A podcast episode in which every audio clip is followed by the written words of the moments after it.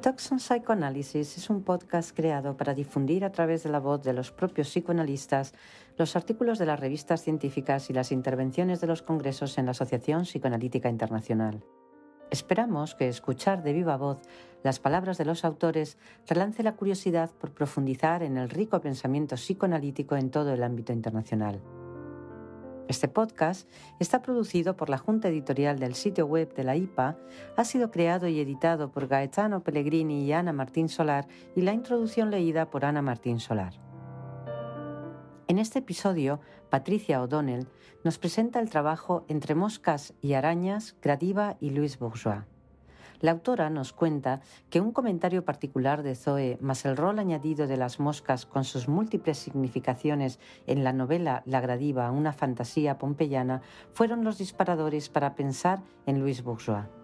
Mamá, la escultura gigantesca de una araña en acero y mármol es el paradigma de un tema evocado reiteradas veces en los escritos y obras de Louis Bourgeois, la cual otorgó variadas interpretaciones a estos atractivos y temibles animales. Esta presentación, que atraviesa y entrelaza algunos datos biográficos, sus duelos, el descubrimiento de la diferencia de los sexos, sus escritos y su escultura Arco de Histeria, es un intento de asomarnos a un universo artístico que se expande como una telaraña. La investigación de cómo Bourgeois construyó la fantasmagoría en torno a la araña constituyó una experiencia estética psicoanalítica con un cuerpo de obra que invoca un pasado que atraviesa los tiempos frente a un futuro enigmático. Quizá la araña como figura apotropaica y talismánica resulte una defensa contra las tensas fantasías de muerte y vulnerabilidad que habitan en el mundo actual. Patricia O'Donnell es médica, psiquiatra y psicoanalista. Es miembro titular con función didáctica de la Asociación Psicoanalítica Argentina, APA, y miembro de la International Psychoanalytic Association. Ha sido coordinadora de la Comisión de Cultura de la APA entre 2017 y 2020. Destacar que ha presentado trabajos en congresos nacionales e internacionales, así como publicaciones, seminarios y conferencias en torno a la investigación psicoanalítica del arte en diferentes ámbitos académicos. Ha sido finalista del premio Lucian Freud en 2014. Mencionar, por último, su coautoría en los siguientes libros. Lo nuevo, Lucian Freud, una reflexión psicoanalítica sobre lo enigmático del cuerpo y del mundo, Psicoanálisis y arte, del método psicoanalítico al encuentro con lo enigmático en las artes visuales, Tópica, literatura y cine, encuentros con el psicoanálisis, Luis Bourgeois y el arco de histeria, y Foro de la Mujer, Lee Miller.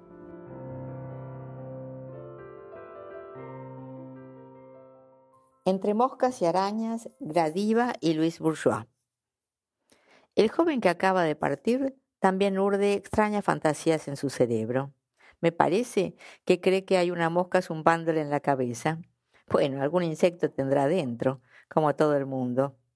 Tengo la obligación de entender algo de entomología y por eso puedo resultar de alguna utilidad en esos casos. Así habla Zoe, refiriéndose a Norbert Hanold en La Gradiva, una fantasía pompeyana, novela que disparó el texto freudiano El delirio y los sueños en la gradiva de W. Jensen y estimuló en Freud el deseo de profundizar el estudio sobre los sueños y la concepción erótica sobre la belleza de la sexualidad y el amor. Ejemplo paradigmático de la interacción entre sueños, ensueños, viajes y trabajo creativo. Volviendo a la escena citada al inicio, me resultó impactante el comentario de Zoe. Algún insecto tendrá dentro, como todo el mundo. Qué idea peregrina, un insecto que habita en la mente de cada uno. La mosca doméstica, atrevida, inútil y desfachatada, que acechaba a Hanold en su viaje, era el enemigo, el monstruo. Su zumbido le provocaba repugnancia, llegándole a paralizar y perturbar la capacidad de pensar y toda sensación de belleza. Habitualmente se asocia con la culpa, con la insistencia de lo reprimido de reaparecer en la conciencia, con los aspectos angustiantes de la sexualidad. En la novela simbolizan las parejas en viaje de bodas, que asediaban sus sentidos, los juegos infantiles, la oportunidad para un acercamiento erótico, un pretexto para la agresión infaltable en el juego del amor. Mosca que finalmente al posarse sobre la mejilla de la amada permitió un acercamiento anteriormente reprimido. El triunfo del erotismo sobre la defensa y lo prohibido llevó a reconocer lo que había de bello y valioso en la recuperación de la sexualidad y los objetos de amor infantil. Lo bello corresponde a una restitución de la sexualidad, de manera que recuperar la sexualidad reprimida produce el sentimiento de belleza. Insectos destacados en una novela quedaron asociados con el lugar que ocupan en el arte. Para ser precisa, las arañas no son insectos. Aún así, inmediatamente recordé las arañas de Louis Bourgeois, artista que estudié en varias ocasiones. Mamón, así titulada la gigantesca araña de acero y mármol, es la mayor de las arañas de Bourgeois, una de las más conocidas, pero no la única. Desde fines de la década del 40, con dibujos en tinta carbón y grabados, hasta la década de los 90, donde hizo un giro y comenzó con las esculturas de acero inmensas, el tema ocupó toda la carrera y, podríamos decir, la mente del artista. Oda a mi madre. Es un libro ilustrado, compuesto por arañas grabadas a punta seca, junto con un texto que evoca las variadas interpretaciones que Bourgeois les dio a estos atractivos y temibles animales. Cito. La araña. ¿Por qué la araña? Porque mi mejor amiga era mi madre, y ella era prudente, inteligente, paciente, tranquilizadora, razonable, delicada, sutil, indispensable, ordenada, y tan útil como una araña. Otro texto, cito, La araña es una oda a mi madre. Dijo Bourgeois que como las arañas, la madre era tejedora e inteligente. Dice, las arañas son presencias amistosas que se comen a los mosquitos. Los mosquitos transmiten enfermedades y por tanto son indeseables. Así que las arañas son útiles y protectoras como mi madre. Creo importante acá hacer algunos comentarios sobre su historia. Los datos con respecto a su biografía son confusos. Incluso lo podemos observar en quienes escriben sobre ella. Por momentos la duda de si es error tipográfico o qué genera una vuelta a revisar lo leído varias veces. A esto se suman las contradicciones, características de Bourgeois, que se repiten de diferentes maneras, sus dichos, sus obras, etc claves para pensar al artista y su trabajo. Como veremos más adelante, la contradicción, como el psicoanálisis, están hábilmente incorporados a sus obras y son el núcleo formal de su estética. Tuvo una hermana que murió de beba. Si como algunos dicen, fue una hermana mayor y legítima que murió antes que naciera Henriette. Henriette fue la segunda hermana, siete años mayor. ¿Y la tercera ella? o nació antes que ella y ella ocupó su lugar. Dijo Luis. Sus padres deseaban que el segundo hijo fuera varón, pero tuvieron que esperar el tercero para que el deseo se cumpliera. Aclararíamos el cuarto. Los celos furiosos de Luis, expresados abiertamente hacia sus hermanos, más esta hermana muerta, me recuerdan los comentarios de Freud frente a la muerte de Julius aunque difieran los momentos en que perdieron a sus hermanos. Freud describe la siguiente experiencia de su infancia mientras viajaba de noche desde Leipzig hacia Viena. Que yo había recibido a mi hermano varón un año menor, que murió luego de algunos meses, con malos deseos y genuinos celos infantiles, y que su muerte dejó el germen de autorreproches en mí. Uno de los fantasmas que lo perseguían en su viaje era su hermano menor Julius, a quien él había asesinado por sus celos y que más tarde lo amenazaría. Ernest Jones dijo, todos sus ataques pueden ser rastreados en relación al efecto que tuvo sobre él la muerte de su hermano menor cuando tenía un año y siete meses. Fin de cita aunque en realidad Sigmund tenía entre dos y dos años y medio y Julius murió a los seis meses. Volviendo a Luis, Pierre nació cuando ella tenía 13 meses y aún no caminaba. Dijo, cuando Pierre nació, mamá dijo, Luis se levantó y caminó. Tal vez en ese tiempo yo solo tenía miedo de caer. Puede que el deseo de matar a Pierre convierta su experiencia en una gran culpa, considerando también la hermana muerta que la precede. Cito, Estoy avergonzada, soy culpable. Esta sensación apareció quizá tan pronto como el segundo día de mi vida. El monstruo de ojos verdes tiene muchas respuestas que dar. La bestia interior que me despierta por la noche es el odio, que me da ganas de matar. Fin de cita. Sus dichos resuenan como la expresión de envidia y celos que despertó el hermano rival. En este momento de la vida infantil, la araña, con su presencia imponente, se instala en la mente del artista. La fantasía de castigo, caerse, frente a los deseos de muerte hacia el hermano, es compensada por una araña con varias patas bien plantada que no caerá fácilmente. Freud pensó que es muy frecuente el deseo de muerte en algún momento de la infancia hacia los hermanos rivales. También frente a la muerte prematura de un hermanito y la casi inmediata presencia de otro. Se despierta el deseo que sufra el mismo destino que el anterior, para volver a concentrar en sí toda la atención. Dijo, esas muertes vivenciadas en la infancia pueden ser pronto olvidadas por la familia pero cobran gran importancia en la neurosis sobrevenida después. Luis no parece consciente del impacto que causó la muerte de esta hermana. Figura que, posiblemente, ocupó un lugar idealizado en la subjetividad familiar, ausencia que dificultó la competencia. El temor a la desintegración psíquica la acosaba. En un texto refirió no verse frente a un espejo. Finalmente vio una pequeña cara y se tranquilizó. Temí haberme perdido, haber desaparecido. No me veía. ¡Qué miedo! Winnicott considera en el desarrollo del yo la función del rostro de la madre. Cuando el niño mira el rostro de la madre, se ve a sí mismo. La madre lo mira y lo que ella parece se relaciona con lo que ve en él. Así funciona como espejo a diferencia de reflejar su propio estado de ánimo o la rigidez de sus propias defensas, o sea, un rostro que no responde, que puede tener como consecuencia una amenaza de caos. Angustia que la persiguió a Luis a lo largo de toda su vida. Siempre luchó para manejar sus impulsos. Estaba llena de temores sobre el daño que podían causar su codicia, posesividad y competitividad. Es mi propia agresividad lo que me da miedo.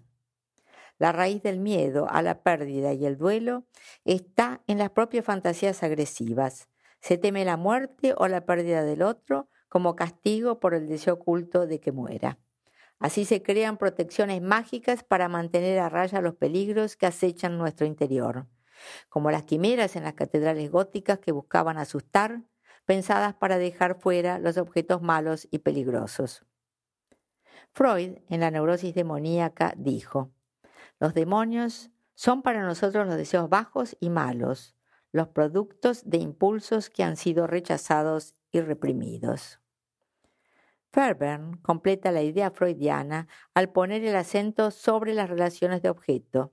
Así, según Enrique Pichon Rivière, podríamos considerar lo siniestro como la externalización súbita de un objeto malo en la realidad o a través de la ficción. Considera Fairbairn al tratamiento psicoanalítico como el exorcismo de los objetos malos. Bourgeois buscó desesperadamente dar imagen y palabra a lo que la obsesionaba. Las arañas son muchas cosas, dijo. El útero de cada mujer en una araña. Su cara, voz, gestos, cabello se convierten en su tela. Su perfume era un espanto flotante. Su mirada dejaba una mordida de araña. Fin de cita. Figura apotropaica que la protegía contra los fantasmas que la hostigaban. Es importante destacar que el aspecto agresivo es necesario para la creación, para la conquista del amor, para los grandes descubrimientos y para conquistar ideas, rasgo característico de Freud. La familia paterna poseía una galería de tapices en el Boulevard Saint-Germain. Al año de Luis alquilaron una casa en Choisy-le-Roi, las afueras de París, con un taller en el segundo piso donde tejían los tapices. El padre y un tío fueron reclutados para combatir en la Primera Guerra Mundial. Ahí se mudan provisoriamente a Auzon, casa de los abuelos paternos y uno de los centros de producción de alfombras y tapices de Francia. Los datos con respecto a sus abuelos maternos y paternos son ambiguos. Igualmente, Luis viene de una tradición familiar donde Aracné es la gran diosa.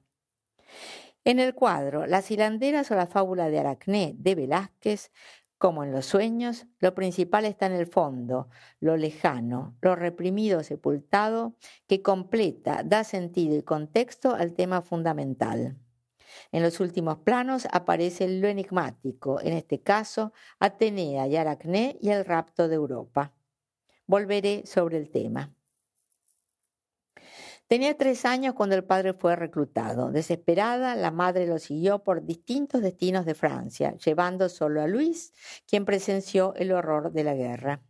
Acompañó a su madre y a su padre soldado cuando resultó herido, desde el campamento militar al hospital en Chartres, donde lo visitaban frecuentemente. Luis hizo referencia a un episodio donde la encerraron en un armario para tener relaciones sexuales. ¿Realidad o fantasía? Otra situación que llevó a investir fantasmáticamente a la araña, siendo que algunas viven en los rincones. También dijo que su madre se volvió histérica y celosa de las enfermeras del hospital. Después de la guerra, la madre contrajo la gripe española. Pasó algunos inviernos en el sur de Francia acompañada por su hija, quien la cuidó hasta su muerte en 1932. En 1919 compran una casa en Antony con atelier. El río Bièvre corría por los jardines de la casa, esencial para el lavado y teñido de tapices, río en el que intentó ahogarse tras la muerte de su madre.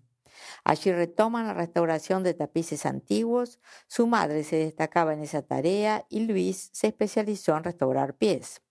El padre, siempre en viaje de negocios, quería que ella llevara adelante la empresa familiar. El trabajo con los tapices medievales lo podemos asociar con la historia de sus amores y desamores etípicos. Entre algunas de las historias presentes en ellos está el mito de Minerva y Aracné. Aracné, convertida por Minerva en una horrible araña por atreverse a desafiar sus habilidades en el tejido y tejer tapices narrativos más hermosos y verdaderos a su juicio que los de Minerva. La historia en imágenes nos cuenta algo diferente al discurso. Quiero destacar que el trabajo con tejidos o la costura favorecen la ensoñación. Las figuras o las historias narradas en imágenes contenidas en los tapices pudieron ejercer un efecto estético favorecedor de fantasías y un estímulo a la imaginación creadora en una mente talentosa.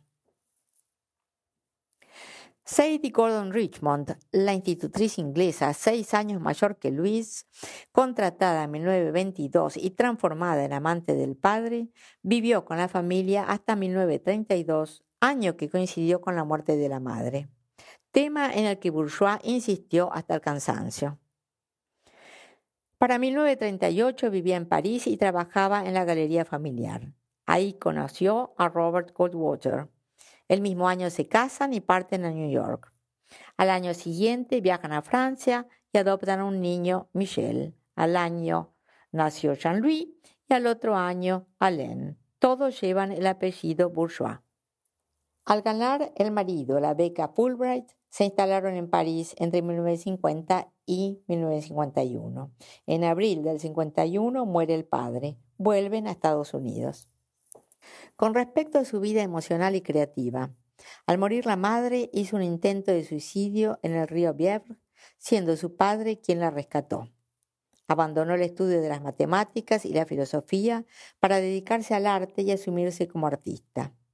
Suerte de renacimiento al menos al mundo del arte, aunque ese tipo de pensamientos no la abandonaron nunca, incluyéndolos en alguna de sus obras magistrales como Arco de Histeria. Cuando murió el padre quedó agobiada e inhibida en su deseo de mostrarse como creadora. El tiempo de inhibición sugiere la gran unión afectiva, intelectual y amorosa que existía con él. Ahí inició su psicoanálisis, primero con Kammer y en 1952 con Henry Lowenfeld. Durante 15 años, aunque siguió viéndolo hasta la muerte del mismo en 1985. En los años 2000, Jerry Gorboy, su asistente y compañero desde fines de los 70 hasta su muerte, descubrió cuatro cajas de textos escritos psicoanalíticos que registran su caída en una severa depresión durante los años 50, cuando comienza a analizarse. Período en el que se dedicó, junto con su análisis personal de alta frecuencia, a leer psicoanálisis. Freud, Klein, su propio psicoanalista y muchos otros formaron parte de sus lecturas. Agregaría que, como dijo Eugenio López de Gomara, la lectura de textos ricos en enunciados incorporados profundamente pudieron favorecer un insight de su situación, predisponer cambios psíquicos y disparar la creatividad. Bourgeois no tuvo reparos en expresar las oscilaciones ambivalentes hacia ambos padres, expresión del conflicto identificatorio de la histeria, tema muy trabajado por ella. Esto incluía las fantasías violentas, el enojo, odio y celos hacia su madre, el amor y la culpa que le unían tanto a ella como a Sadie, el deseo de cortarle la cabeza o retorcerles el cuello, como así también los celos y pasión hacia el padre amado junto al deseo de descuartizarlo. Incluso reveló la rabia hacia sus hermanos, el marido, sus hijos, su analista y tantos más. Dichas expresiones manifiestan el conflicto pasional presente durante toda su vida. Estas contradicciones manifestadas en sus escritos y en los escritos de otros autores generan confusión, dudas. ¿Será una forma de mantenernos atrapados en su ambivalencia, identificados con ella, que siempre destacó el valor de la memoria y los recuerdos como fuentes de creatividad? Necesito mis recuerdos, son mis documentos. Para Pichon Rivière, las contradicciones internas que habitan el contexto de la creación se van resolviendo sobre la marcha. El contenido y la forma en su síntesis recrean una nueva estructura. Cito, todo este proceso da como resultado la aparición de un objeto externo capaz de ser contemplado por los demás, que provoca una vivencia estética, por eso un objeto de arte. Fin de cita. Luis siempre vivió dos aspectos diferentes de la realidad, como las caras de Jano, como su obra Jano Florido, que se fueron mezclando como una telaraña en una mente imaginativa. Duelos. Bourgeois no esclareció por qué las pérdidas de la madre, el padre y la hermana pudieron intervenir en la construcción fantasmática y compensadora de una telaraña que atrapa a los sujetos de la experiencia del duelo, manteniendo una función de vida dentro de la mente creadora. El objeto muerto vivo que no termina de morirse queda, a mi entender, como las moscas entretejido en la tela. En un paso más allá, me atrevería a sugerir que en el arte constituiría un objeto enigmático, no destructivo, favorecedor de sublimaciones y nuevas creaciones. Cito fragmentos de textos que revelan la importancia de los duelos en su vida creadora. Escrito de 1959. Dijo, ella encontró la casa vacía, así que fue y se arrojó al río. Perder a mi padre es como si me castraran y hasta pierdo el equilibrio. La caja con forma de ataúd, la historia de la niña asada, matan a una niña. La buena niñita es colocada en un pequeño ataúd, equivalente a un masoquismo llevado hasta el suicidio expiatorio. ¿Quieres espiar crímenes que no existen? No hace falta que mueras por nadie. Siempre tuve miedo de morir. Identificación con una hermana muerta. Fin de cita. El descubrimiento de la diferencia de sexos. Descubrimiento estimulante para el psiquismo. La mirada infantil del bello pubiano ilumina la belleza del genital materno. no solo el lugar del falo imaginario, sino del misterio de lo diferente, estimulante de la pulsión epistemofílica. El origen del mundo, cuadro de Courbet, provocador de escándalo, fascinación y secreto, nos habla de algo de esto, la belleza del genital femenino que el bello oculta. En un tiempo posterior, la conflictiva sexual infantil lo carga de otros contenidos. Conflictos posteriores lo tornan peligroso. La araña negra y oscura es el bello pubiano cargado de contenidos maravillosos y ominosos, lugar de proyección de los aspectos amados y temidos de lo femenino. La enormidad representaría el aspecto desmesurado de la sexualidad, dando ficción, novela familiar, a una sexualidad secreta que es lo oculto y lo real temible. Pichon Rivière relacionó en la base del sentimiento estético algo fundamental, el sentimiento de lo maravilloso, ligado a la vivencia de lo siniestro. Es decir, lo maravilloso es la elaboración por medio de procesos mentales complejos de la vivencia de destrucción, de muerte y de lo siniestro. Cito, estos dos sentimientos, opuestos desde el punto de vista fenomenológico, están estrechamente relacionados dinámicamente, siendo lo maravilloso la superación de lo siniestro. Fin de cita.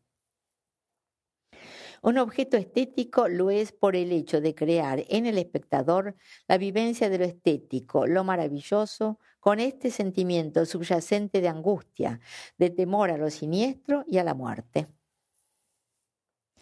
El artista actual Tom Friedman, Tarántula de pelo humano, es uno de los autores que trataron de destacar la magnificencia de la belleza en relación con el universo de lo siniestro y la muerte.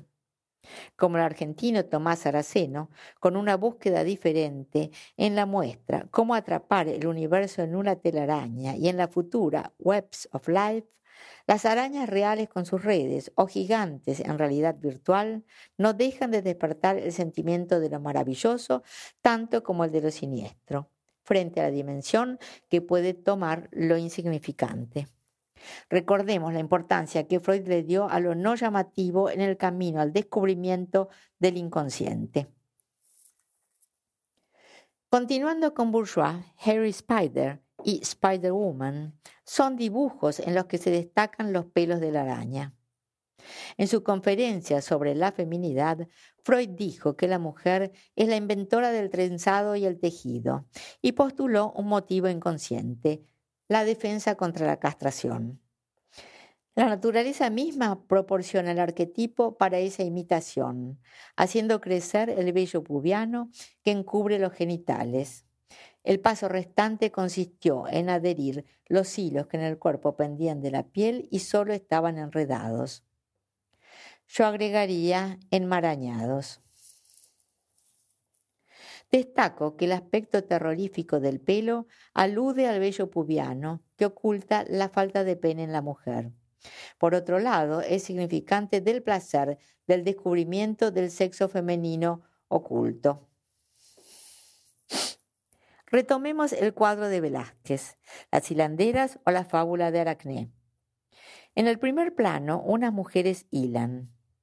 Le sigue un segundo plano donde otro grupo de mujeres miran un tapiz mientras una de ellas mira al espectador. Y al tercer plano, un tapiz en el que Palas Atenea reprende a Aracné por representar el rapto de Europa por Zeus. Palas lleva su escudo, que sabemos tiene la cabeza de Medusa con una cabellera hecha de víboras, símbolo de la castración, sustitución del genital femenino, terrorífica como la telaraña, que cumple un efecto apotropaico. ¿Cómo puede ejercerlo la araña? Según Pichon Rivière, la araña fue símbolo de la pesadilla para Lautremont. Temía morir en el sueño víctima de la succión de la araña es decir, temía el ataque de la pesadilla de la madre succionadora. Además, el simbolismo adquiere otro de contenido oral, succionador, relacionado con un poder semejante al adjudicado a la madre. La relación sexual entre los padres, la escena primaria, es fantasiada en un plano oral. La succión y el vaciamiento son la técnica y la consecuencia de esta relación. Fin de cita.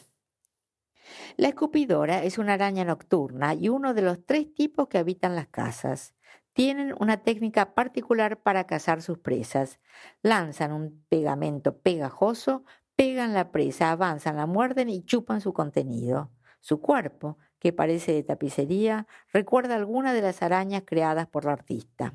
A su vez, son las que se comen a las elegantes Daddy Longlegs, otra especie casera, también imaginada por Bourgeois arañas que quizá habitaron su casa y fueron un modelo que sumó a la situación infantil descripta por la madre.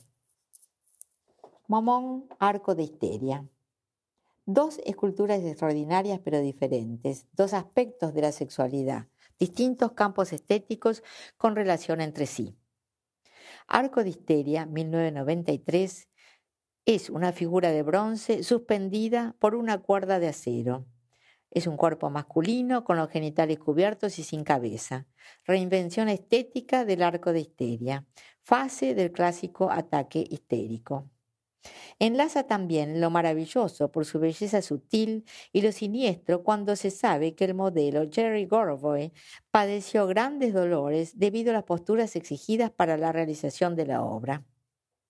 Quizás sea una expresión cabal de que Bourgeois nunca abandonó sus ideas filosóficas y psicoanalíticas, donde plantea la histeria y la feminidad en el hombre y su sexualidad. La materia, el bronce, sabiamente elegido por el artista, permite reflejar en el eco artístico nuestra propia interioridad emocional, el costado histérico de nuestro acercamiento al arte como al psicoanálisis. Mamón, 1999. Sus ocho patas enormes forman arcos que salen en forma radial del cuerpo central, con un saco de huevos de mármol en la parte inferior. Cada pata puede ser un arco de histeria, como cuerpos contorsionados, ovillos de músculos y nervios que recuerdan los tapices estrujados en el río Bièvre, las fantasías de cuellos retorcidos, el de la madre y Sadie. Circular debajo de la escultura recuerda los juegos infantiles, jugar debajo de la mesa, etc., donde los tamaños son enormes frente a la altura de un niño pequeño. Como dice Montaigne, los juegos infantiles no son tales juegos, sino sus más serias actividades. Y agrega, un lector inteligente descubre a veces en el espíritu de otro perfecciones distintas de las que el autor puso y advirtió, y se encuentra sentido y matiz diversos. Ver la sexualidad de los adultos puede resultar traumático, aunque la presencia del placer dispara la reproducción del tema, a través de metáforas y sustituciones, en relación con la sexualidad y las distintas vivencias que despierta a lo largo de los diferentes momentos de la vida. En el 2000, Arco de Histeria se convirtió en una muñeca de trapo. Según Freud, un efecto desfigurador extraordinario produce el trastorno antagónico de las inervaciones, análogo a la mudanza de un elemento en su contrario, tan común en el trabajo del sueño. Por ejemplo, cuando un abrazo es figurado, echando los miembros superiores convulsivamente hacia atrás, de suerte que las manos se encuentren sobre la columna vertebral. Es posible que el consabido arc de cercle del gran ataque histérico no sea otra cosa que una enérgica desmentida de esa índole, por inervación antagónica de una postura del cuerpo apta para el comercio sexual. Fin de cita reproducción alucinatoria y motora de la escena sexual traumática experienciada y no recordada. Arco y Mamón, pensados al unísono, mostrarían la importancia de las influencias más tempranas en la vida de Bourgeois, anteriores al Edipo y a la diferencia de sexos, cuando los dos sexos estaban ahí presentes en la imagen interior de una bisexualidad proyectada. ¿Por qué la araña se transformó en un objeto de interés estético? En la araña, como fuente de inspiración, podemos ver la valoración de un aspecto simbólico desde la complejidad de diversos puntos de vista. Estético, la línea. Científico, ya que debe haber estudiado detenidamente las características de las arañas para crearlas y fantasearlas. Mitológico, la mitología le asigna a la araña paciencia por la labor de la tela, maldad por el cautiverio de los insectos y la muerte lenta que su veneno procura. Filosófico y por supuesto psicoanalítico. ¿Cómo Bourgeois construyó la fantasmagoría en torno a este animal que encubre una maraña de significados? Desde el temor a la caída y pérdida de equilibrio cuando nació Pierre, la caja ataúd armario, donde sus tres años la metieron los padres quedando arrinconada como espectadora de la sexualidad de los mismos. Experiencia erótica sostenida en la memoria, donde una niña encerrada construyó una escena amorosa de los padres. La araña de Bourgeois va a ser una araña soñadora, que es la mente femenina de una niña visionaria, hechizada y tejedora de ficciones. También puede simbolizar la feroz competencia con su madre, la angustia persecutoria derivada de intentar ser mejor tejedora que ella, el deseo de ocupar su lugar, la aceptación de sus aptitudes y el amor que las unía profundamente. La experiencia individual de duelo vivida por la artista Paradojalmente, como diría Cristina Melgar, desembocó en una creación. Bourgeois eligió la escultura como forma de darle profundidad, volumen y tridimensionalidad al tema, quizá incluso sacralidad. Dijo, ¿por qué escultura? Porque las experiencias alcanzadas trabajando son las más profundas y significativas. Soy mi obra. Se describió como una dama de compañía, posiblemente alusión a una de sus obras así titulada, Feliz de ser esta araña que respira. Sabemos que la combinación de imágenes, recuerdos y un algo más que se coloca en las fantasías representan momentos creativos. No hay creación sin fantasma. Un paso más allá, Bourgeois sabía que no hay creación sin un ayornamiento creativo de la memoria. Las telarañas son espacios relacionales, entrecruzados, con múltiples direcciones, en plena transformación, modificación y metamorfosis, como el universo, un dominio expandido de interconexiones. En una época de transición, de incertidumbre no direccional, que arrastra cosas del pasado con un futuro indefinido, la araña y su telaraña representaría algo vinculado a la inmortalidad una defensa contra las fantasías de muerte y vulnerabilidad tan tensas en el mundo actual, como también el potencial de transformación que tiene la vida y la cultura. Marie Bonaparte dijo en referencia a una situación infantil reprimida, ha perdido por fin su fuerza subterránea y terrible, pues y esto podría ser una divisa del psicoanálisis, los espectros se desvanecen a la luz del día. Pero es necesario tener antes el valor de evocarlos a plena luz. La araña, estudiada a la luz del día de la iluminación psicoanalítica, evoca las complejas veleidades de la vida pulsional y la feroz función creativa que son capaces de invocar las profundidades del cuerpo, de la sexualidad y del Edipo sorteando las exigencias concretas, pragmáticas, ajenas a los horizontes espirituales del arte.